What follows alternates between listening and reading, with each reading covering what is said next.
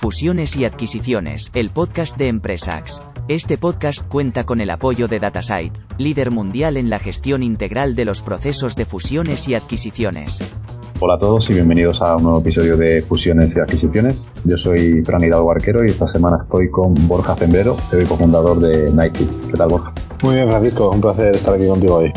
Oye, muchas gracias por estar aquí. Hoy vamos a hablar de la aventura que ha sido y todavía es ¿no? Eh, Nightfit para ti y para tu equipo como además acabáis eh, vendiendo a un grupo norteamericano, además cotizado. Pero antes cuéntanos un poco más cómo acabas en toda esta historia, qué hiciste antes de esto y por qué te por entrar en este mundo. Pues, eh, pues bueno, un gustazo estar aquí eh, este ratito contigo y oye, si, si esto sirve para que se encienda la bombilla, pues, pues hemos ganado los dos.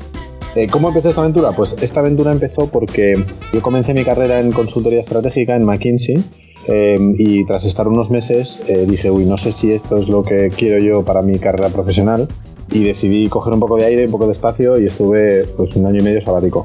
Em, y en parte de ese año y medio sabático hice trabajos de batalla de todos los colores y sabores, pero uno de los que hice fue trabajar en Zara, en, una de las tiendas físicas, en concreto la de Sydney, y de hecho uno de mis primeros retos en, la tienda era em, recoger todos los pedidos de la tienda online que se devolvían en tienda física y reponerlos por la tienda, ¿no? Eh, y recuerdo uno de los días en los que la, la, cola para devolver era más larga que la cola para comprar. Decía yo, hasta aquí hay algo que no me cuadra mucho, ¿no? Em, y, bueno, esto se juntó con que uno de mis mejores amigos tenía una tienda de ropa, yo compraba mucha ropa de Estados Unidos porque juego baloncesto. Entonces monté camisones de baloncesto en vez de camisetas.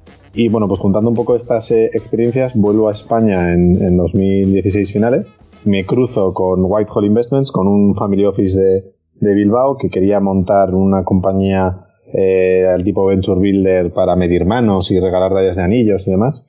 Discutimos sobre la oportunidad que había en moda y pues muy a la bilbaína, siendo yo de San Sebastián, eh, decidimos tirarnos a, la piscina, bueno, tirarme yo con ellos de la mano y empezamos en 2017 esta aventura. O sea que digamos que sufriste de primera mano el problema, ¿no? Sí. Entonces, veces que intentas enlazar el motivo que lleva una persona a emprender en un tema tan concreto, ¿no? Como el problema que intentaba resolver, que otra cosa es que sea una oportunidad brutal, ¿no? Eh, como seguro que no puedes estar con algunos datos, ¿no? Pero no parece lo primero que te puede venir a la cabeza. No sé si emprendiste más por ese impulso o esa necesidad de decir este problema lo tengo que resolver, ¿no? O ya de por sí tenías tú en mente hacer algo en el futuro. Yo creo que venía ya de serie con hacer algo en el futuro. Eh, de hecho, eh, no lo he dicho, pero mira, aprovecho ahora. Mi primera experiencia emprendedora eh, fue tratando de justificar de forma racional decir que no a McKinsey. y esa racionalidad fue tratar de montar otra, otra startup que traté de lanzar en, en, en Australia y en Sydney. Y me metí un tortazo del 7. Y a pesar de haberme metido un tortazo del 7, del 8 o del 100, decía, joder, después de este tortazo nada me está diciendo que quiera volver a esa otra vida o a esa otra, a esa otra trayectoria profesional que dejé de lado, ¿no? Entonces dije, uy, aquí, aquí hay algo, aquí hay fueguito, ¿no? ¿En qué consistía toda tu aventura? Sí, claro. Mira, yo eh, sufría otro pain también, de nuevo, que era que me encanta hacer deporte, sobre todo deportes de equipo, fútbol, baloncesto, pádel. Y dije, joder, me falta gente para jugar de forma amateur, ¿no? De forma no profesional. Entonces traté de lanzar una plataforma para conectar deportistas, ¿no? Un tipo Playtomic para el pádel, pues eh, unos cuantos años antes en Australia y con más deportes, ¿no? Entonces había un pain de usuario muy claro, muy evidente, pero se me olvidó un pequeño detalle que es el modelo de negocio. Eh, detalles. Entonces, eh, pues claro, cuando ya traté de lanzar un modelo que se adaptase a la realidad de los centros deportivos y demás, ya era tarde, ¿no? Eh, y ya pues, pues decidimos dejarlo y bueno, haber invertido todo lo que invertimos en aprender eh, y, por suerte, pues casi todo me lo pagué trabajando eh, en, lo que iba encontrando por ahí, ¿no? Entonces no dejé muertos en el camino, eso siempre está bien. Eh, y eso también me ayudó a la, siguiente vez que vi una oportunidad, pues volver a tirarme al, al barro, ¿no? Igual fue más un tema de, timing, ¿no? Que no de tener el modelo de negocio, porque vamos, precisamente un pleito amigo o cualquier compañía de estas, yo creo que lo que se centran es en esas métricas que tanto gustan en el mundo visino y el modelo de negocio, pues oye, eh, si tenemos una masa crítica lo suficientemente grande como para no caer y a partir de sí, eh, completamente de acuerdo contigo, ¿eh? completamente de acuerdo contigo, pero sí que es cierto que Playtomic tiene de base, de raíz, una solución B2B que aunque escala mucho peor, que es la de la gestión, el software de gestión de centros deportivos, escala mucho peor, pero te da una masa eh, de acceso a centros deportivos muy buena y a escalabilidad en el sentido de profundidad dentro de la industria, ¿no? O sea, porque puedes irte al unicorn bet, que es montar un B2C de cosas de paddle, ¿no? Pero puedes irte hasta el principio de todo de, bueno, pues me monto un SaaS B2B que me protege, ¿no? Eh, no sé cómo decirte. Entonces, nosotros no, empezamos por el final. Es el concepto este de single utility product o algo por el estilo, ¿no? Es primero creo algo que ayuda en sí mismo a alguien y a partir de ahí pues Exacto. sobre él y Sí. Y nosotros no fuimos ni tan listos ni teníamos tanta experiencia. Entonces, bueno, aprendimos. saltaste a, a Nightfeed, que has dejado caer por el pain que has descrito mientras que trabajabas en Tara en Sydney. Ujú. Cuéntanos un poquito qué, qué problemas estás resolviendo. Claro, eh, pues eh, nosotros eh, de hecho nacimos de nuevo un poco con, con una visión equivocada, como casi siempre ocurre o muchas veces ocurre en las compañías, y nosotros lo que no entendíamos originalmente, que sigue siendo lo que motiva a la compañía hoy, pero solo que con otro modelo, luego si quieres lo, lo discutimos, lo que decíamos era cómo puede ser que en pleno siglo XXI la industria de la moda esté tan poco adaptada a cada uno de nosotros como clientes de moda, ¿no? Eh, y lo, lo veíamos desde una perspectiva muy corporal, si quieres, muy antropométrica, es decir, qué poco adaptadas están las prendas de las marcas a nosotros, ¿no? Un poco con esta intención o esta intuición de ultra personalizar la industria de la moda desde un punto de vista corporal a cada uno de nosotros fue lo que motivó la compañía, ¿no? Solo que para resolver ese problema que veía yo de tanta devolución, lo que tratamos de hacer al principio fue centrarnos en el comprador, ¿no? Y dar a los compradores una herramienta, una aplicación móvil en este caso, que te permitía, te permitía filtrar la oferta de moda por tu cuerpo y talla, ¿vale? Si fuese una macromol de moda ultra personalizado, solo ves prendas que encajan en tu cuerpo, ¿no? Eh, y aunque era un pain para el usuario, de nuevo, eh, modelo de negocio que sí estaba validado, requería de un tráfico ingente. ¿Por qué? Porque lo que hacíamos era comisionar un pequeño porcentaje de cada transacción que nacía en nosotros, ¿vale? Claro, competíamos contra unos, una empresa que seguro que te habrán contado alguna vez que se llama Instagram, eh, nada, pequeñita y sin recursos, y con una base de usuarios muy cortita, que es donde la gente se inspiraba en la moda, ¿no? Y nosotros descubrimos que estábamos atacando a un, a un pain point de inspiración demasiado pronto en el funnel. Y cuando estás muy pronto en el funnel tienes que ir a una gran no un gran volumen de transaccionalidad, porque el, el fee que te vas a quedar es muy pequeño al estar tan, tan lejos del clic, ¿no? Al final. Entonces esto fue lo que fuimos durante un par de años mientras desarrollábamos tecnologías de antropometría, de medición de cuerpos, de, de, de lógica textil, ¿no? De qué cuerpo se esconde detrás de cada prenda y demás. Y ya en 2020, cinco días antes de la pandemia, eh, bueno, eh, también por, por esas eh, Eureka Moments que te surgen con cliente, que le estamos contando ser parte de la comunidad, de la plataforma, de poner tus prendas en nuestra app y tal, nos dijo, oye, ¿no me puedes montar esto en mi web?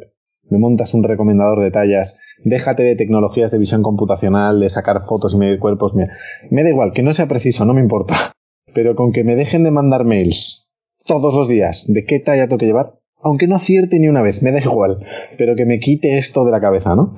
Eh, pues si haces esto te pago. Entonces yo le miré a, mi socio, al, CTO, y dije, oye, tío, me están diciendo esto, ¿qué hacemos? Me dijo, mira, voy a montar algo ya, yo que sé, voy a montar algo en dos días, a ver qué sale, y se lo vendes. Y si te lo compra, pues ya aprenderemos, igual hay que pivotar el modelo. Bueno, pues tate que en dos días lo montó, eh, o sea, me da casi vergüenza recuperarlo. Tengo capturas de pantalla en el ordenador para recordar lo que fue. Montamos este recomendador de tallas que integrábamos en la tienda online en un formato de SaaS B2B, de oye, te integro un producto de recomendación de tallas en tu e-commerce, pero el usuario final va a creer que es una solución del propio e-commerce, casi un white label, y nos empezó a pagar. Nos empezó a pagar este, nos empezó a pagar más, más, más, más, y dijimos, uy, aquí hay algo, ¿no? Esto pasó a finales del, del 19, entonces a principios del 20 eh, ya decidimos pivotar el modelo del todo al, al B2B. Y en esos días en los que eh, tu socio desarrollaba la parte técnica, imagino que tú te pegabas contra la pared pensando en el pricing, ¿no? Porque ¿cómo pones precio a, esta solución? Buah, pues esto es, de hecho, esto es para mí una de las conversaciones más interesantes que tendría que haber tenido antes, ¿vale? Y, y te digo por qué. Mi, mi, acercamiento al pricing era un micro acercamiento. Es decir, ¿cómo, cómo formulo un pricing que se adapte a la realidad de cada cliente, ¿vale? De alguna forma. Entonces lo que hicimos fue eh, pues un, una pequeña tabla de complejidad y escala, ¿no? Complejidad era número de referencias que tiene una marca, a más complejidad, más precio, y el otro era escala, que era número de sesiones que tiene la marca, ¿vale? Porque cuanto más sesiones tenga una marca, probablemente más venda, probablemente más capacidad de compra tenga, probablemente más mercado, ¿no? Más, más valor le puedes capturar como, como proveedor, ¿no? Entonces montamos una tablita así y establecimos un precio. O una tabla de precios. ¿De qué no nos dimos cuenta? De que, mm, o qué análisis no hicimos. Vale, estira el Excel hacia la derecha. Es decir, esto, ¿qué volumen potencial de mercado a nivel global te deja, no? Eh, y lo que nosotros descubrimos es que es mucho más pequeño de lo que pensábamos, ¿no? Eh, por desgracia, eh, ha habido players anteriores a nosotros que con tecnologías que para nosotros no eran tan buenas han mal educado al cliente en el valor que genera estas herramientas y estamos hablando de que las fees que te pagan son de cientos de miles al año, pero nunca de millones. Y hay clientes a los que reduciéndoles 5% las devoluciones, el impacto directo en P&L igual es de 300 millones de euros al año, de 400, ¿no? Em, pero eh, se ha mal educado la industria en que esto vale eh, un 1%, un 0,1% del, del, del valor que te genera, ¿no?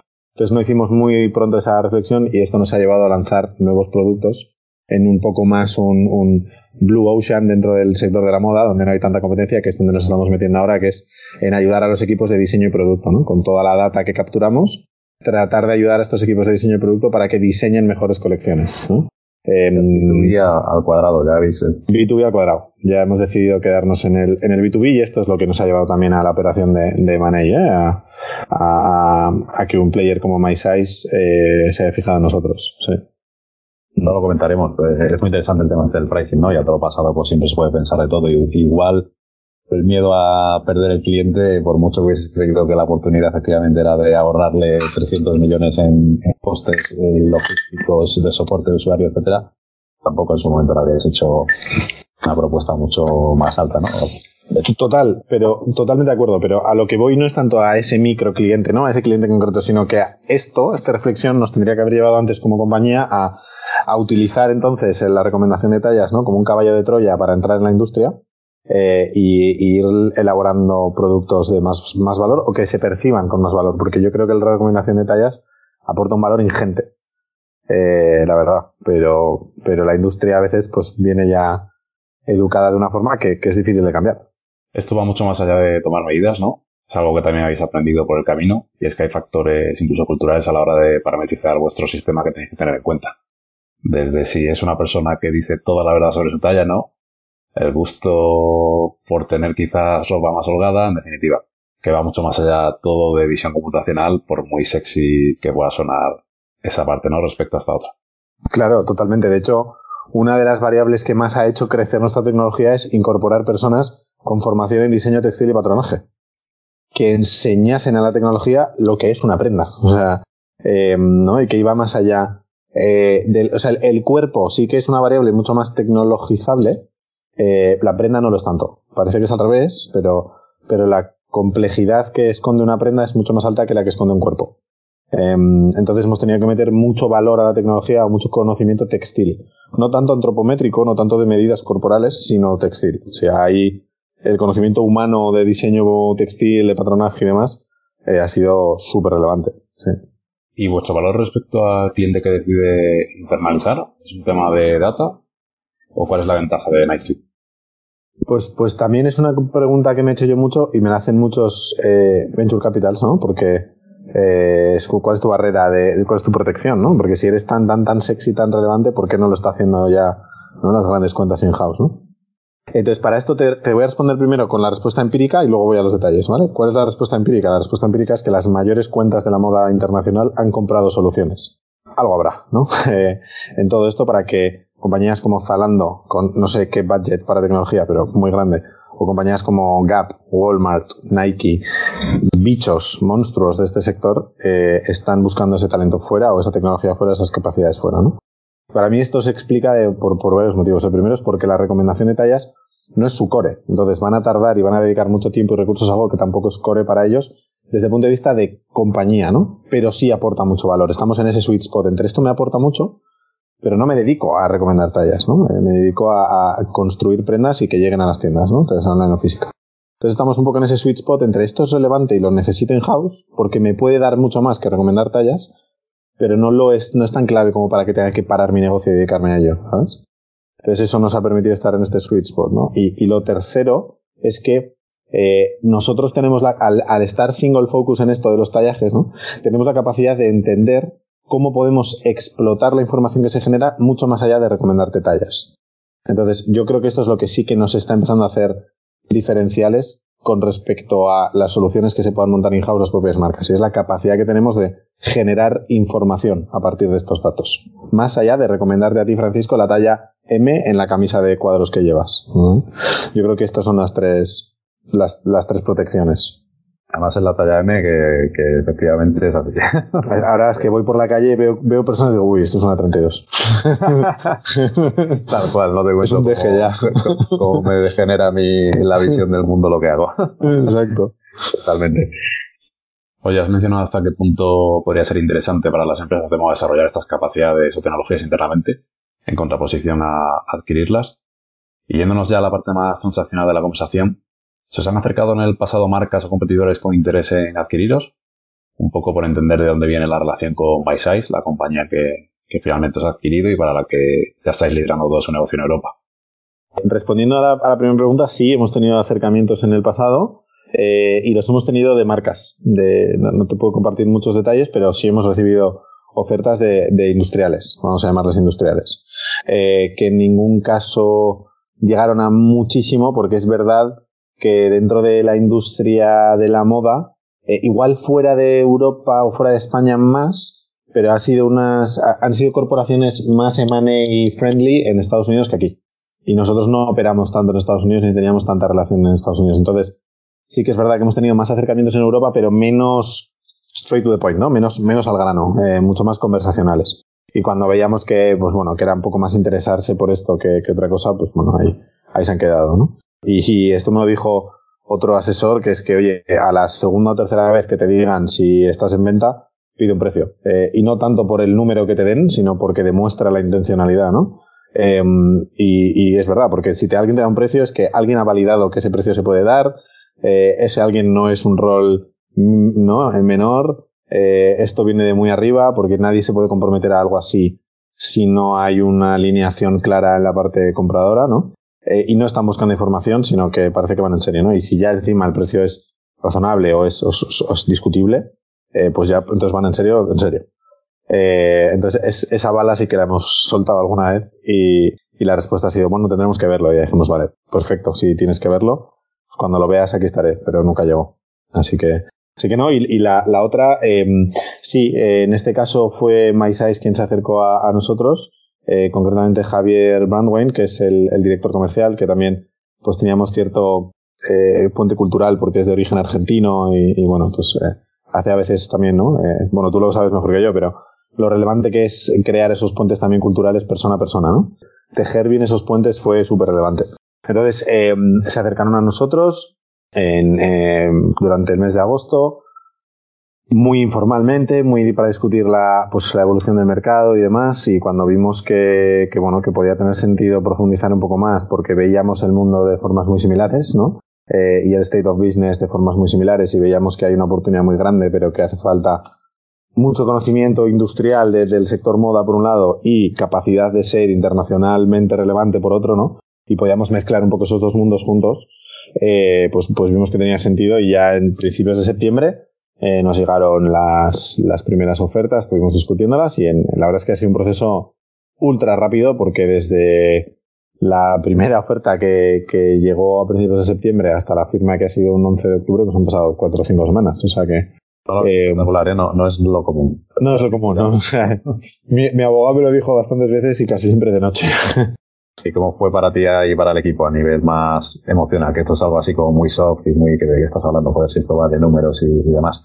Pero es algo que no se espera la gente, ¿no? Cuando se mete en este tema. Sí, eh, es sensaciones. Totalmente. O sea, para mí, de hecho, es lo verdaderamente complejo.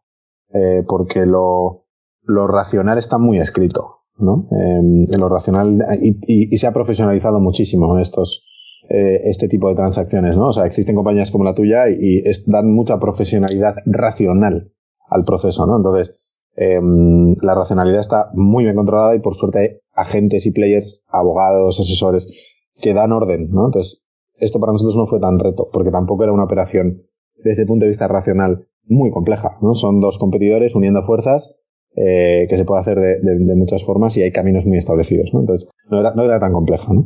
Pero desde el punto de vista emocional, todas las operaciones son complejas.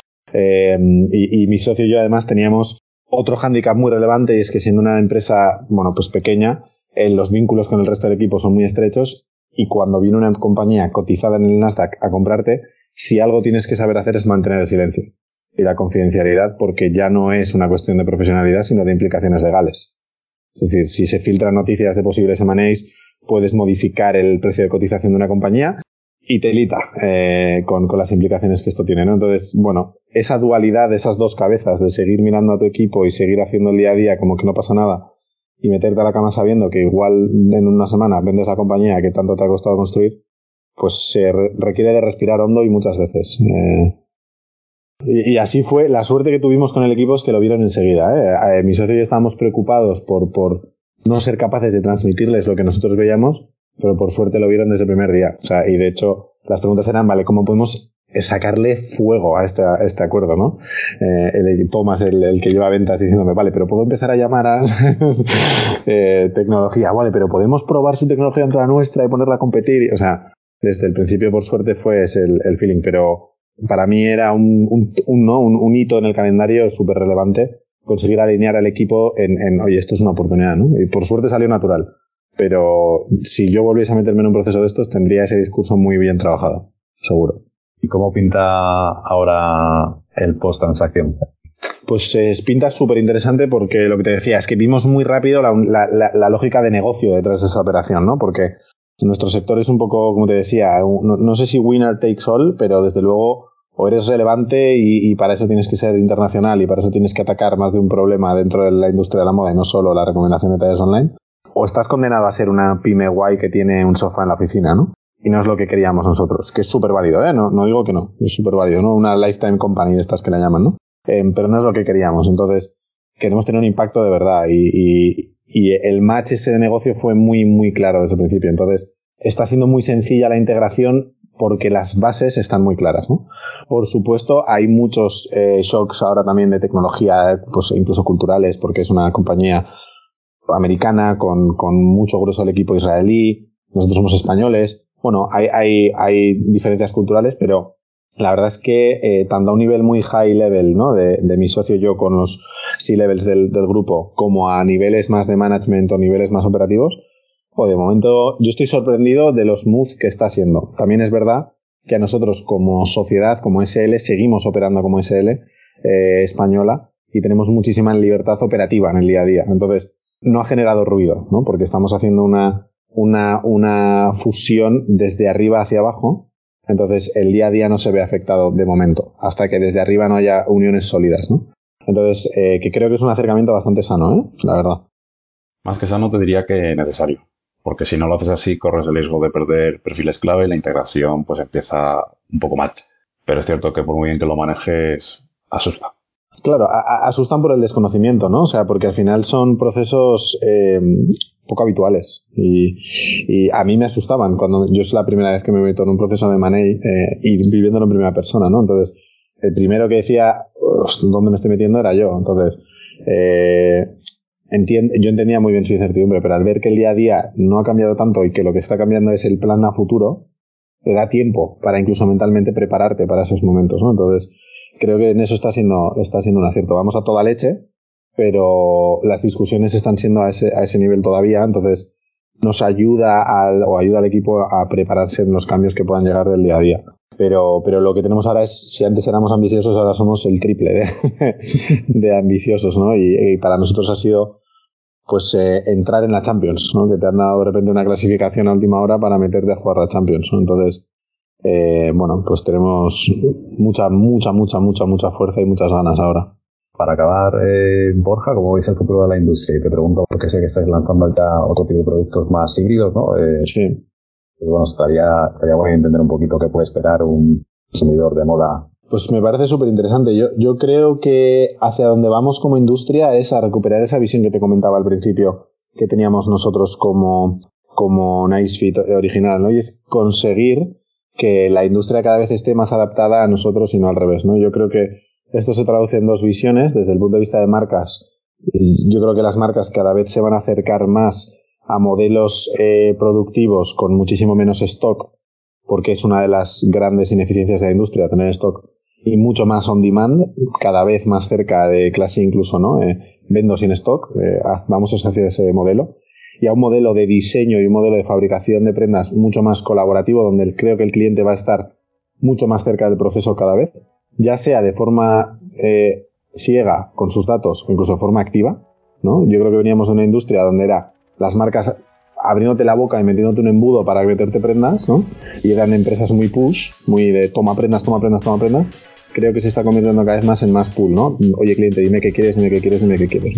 Y yo creo que como consumidores vamos a estar cada vez más metidos en todo el ciclo de vida de la prenda y no solo en el pago con la tarjeta y me llevo la prenda.